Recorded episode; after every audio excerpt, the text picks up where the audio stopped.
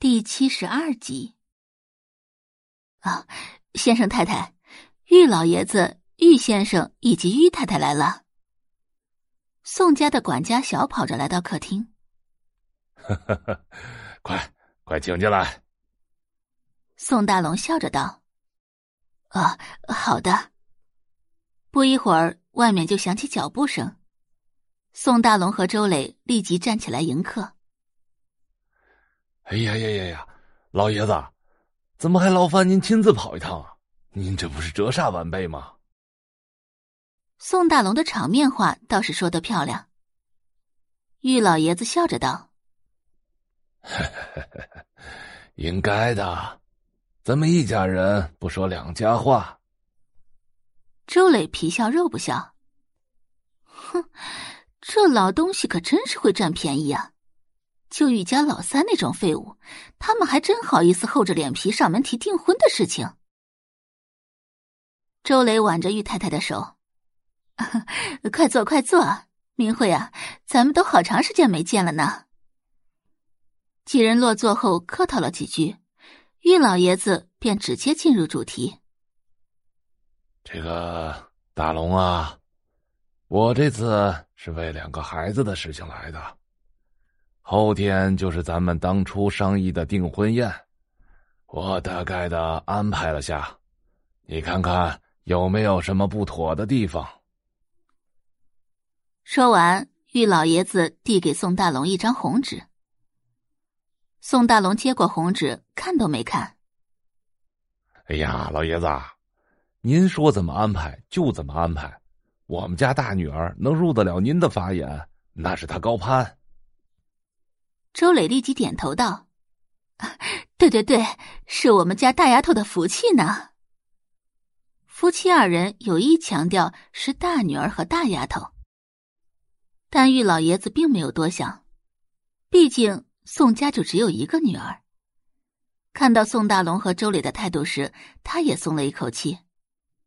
他就知道，宋大龙和周磊不是那种出尔反尔的人。怎么没看到宝仪呀？方明慧问道。方明慧突然问到宋宝仪，让宋大龙和周磊都愣了一下。周磊很快就反应过来，笑着道：“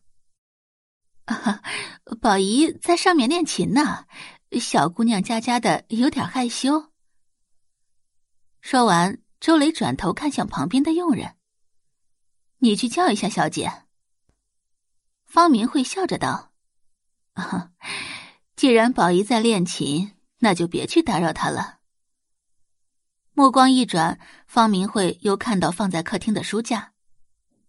这些书都是宝仪平时看的吗？周磊点点头，满脸自豪：“啊，是啊，这孩子平时最大的兴趣就是看书了。”方明慧走到书架前。只见书架上摆放的全都是世界名著，还有一本关于古埃及文字的书。方明慧将这本书拿出来，有些好奇的说道：“嘿，宝仪对古埃及文化还有兴趣呢。”周雷走了过来：“哎呀，是啊，他平时就很喜欢看这本书。其实这就是一本盗版书。”宋宝仪根本看不懂古埃及文字，放在书架上不过是充充脸面罢了。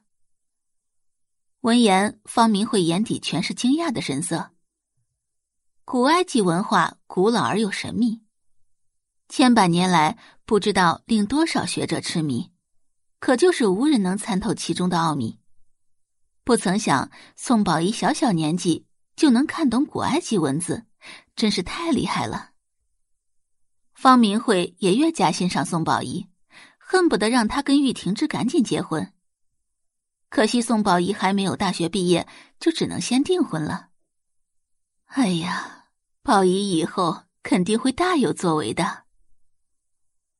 周雷保持微笑，但在心里已经把方明慧骂了几百遍了。